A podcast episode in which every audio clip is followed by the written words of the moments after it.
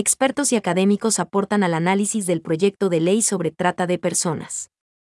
La Comisión de Relaciones Internacionales y Movilidad Humana recibió este lunes, 14 de febrero, el aporte de expertos de la Organización de Estados Americanos, OEA, y representantes de la academia, en el marco del análisis del proyecto de ley orgánica contra la trata de personas y tráfico ilícito de migrantes. En efecto, Cristian Taboada, jefe de la sección de Seguridad y Justicia del Departamento de Seguridad Pública de la Organización de los Estados Americanos, OEA, y la especialista del organismo, Inés Echevarría, coincidieron en la necesidad de estructurar una ley que garantice una adecuada lucha contra estos dos delitos, que tienen implicaciones transnacionales.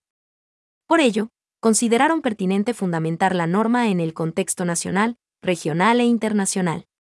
Asimismo, sugirieron reforzar la cooperación penal internacional para una efectiva persecución e investigación de esta clase de delitos, así como mejorar la legislación penal para contribuir al fortalecimiento del talento humano inmerso en los ámbitos administrativo y judicial, a fin de contar con políticas públicas encaminadas a la información de la ciudadanía, la protección a víctimas y testigos, entre otras estrategias. De su lado, Richard Villagómez, docente de la Universidad Andina Simón Bolívar, se mostró partidario de dictar una ley específica que no genere antinomias que, luego deban ser esclarecidas por las autoridades judiciales. Añadió que las normas deben tener un enfoque holístico, que involucre temas como derechos humanos, género, condición étnica, seguridad, interculturalidad y el marco internacional. Mientras, Efren Guerrero, coordinador del programa de maestría de Derecho de la Pontificia Universidad Católica del Ecuador, PUSE, destacó la voluntad política de la Asamblea Nacional para tramitar una ley en materia de trata de personas y tráfico ilegal de migrantes que debe tener mecanismos que permitan una eficiente judicialización, reparación efectiva, protección de víctimas, acompañamiento de los consulados y mecanismos de evaluación.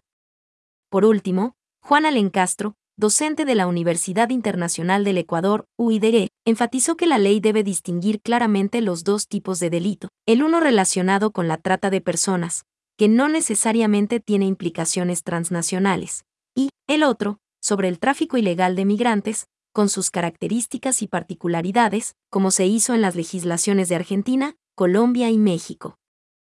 Exhorto. Asimismo, el organismo legislativo, por unanimidad, aprobó una resolución por la cual exhorta al Gobierno Nacional para que, a través del Ministerio de Relaciones Exteriores, actúe de manera inmediata ante la tensión que existe entre Ucrania y Rusia, con la finalidad de precautelar la vida y el bienestar de los ecuatorianos que se encuentran en Ucrania. El texto prevé que, en 15 días, la Comisión convocará al ministro de Relaciones Exteriores a una sesión de trabajo, con la finalidad de dar seguimiento a lo previsto en la resolución.